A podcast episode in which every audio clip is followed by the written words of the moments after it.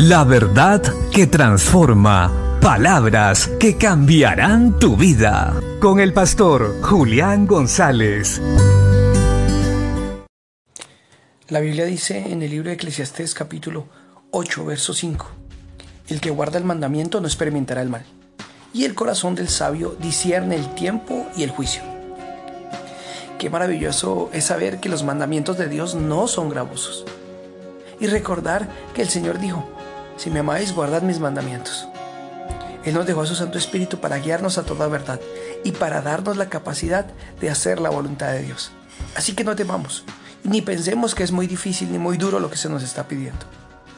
Así que recordemos, los mandamientos de Dios son para nuestro bienestar, y si los guardamos y atesoremos en el corazón para hacerlos, ciertamente la bendición de Dios se verá en nuestras vidas y seremos salvos.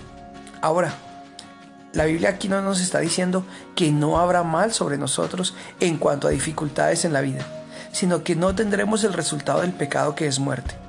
Seremos bendecidos, tendremos vida eterna, porque hemos creído en Cristo y obedecemos su palabra. Las dificultades siempre vendrán, pero Él nos aseguró que tendríamos victoria sobre las dificultades. El resultado del pecado no se verá en nosotros, pues andamos en verdad. También se nos dice que el sabio discierne el tiempo y el juicio.